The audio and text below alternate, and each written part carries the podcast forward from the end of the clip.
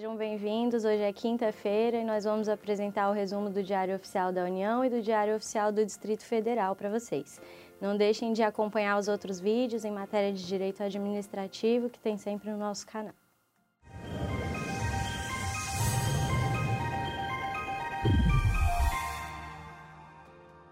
Destaque do Diário Oficial da União de hoje é que a Procuradoria da Fazenda e a Receita Federal estabelecem regras para parcelamento de débitos inscritos em dívida ativa da União. Foram alteradas as regras para transferência de recursos do FAT a estados e municípios neste ano de 2019. O Senado Federal criou frente parlamentar em defesa das políticas públicas de juventude. O Ministério da Educação estudará melhorias na revalidação do diploma de medicina. Mais mais informações você encontra em nosso portal Resumo DAU.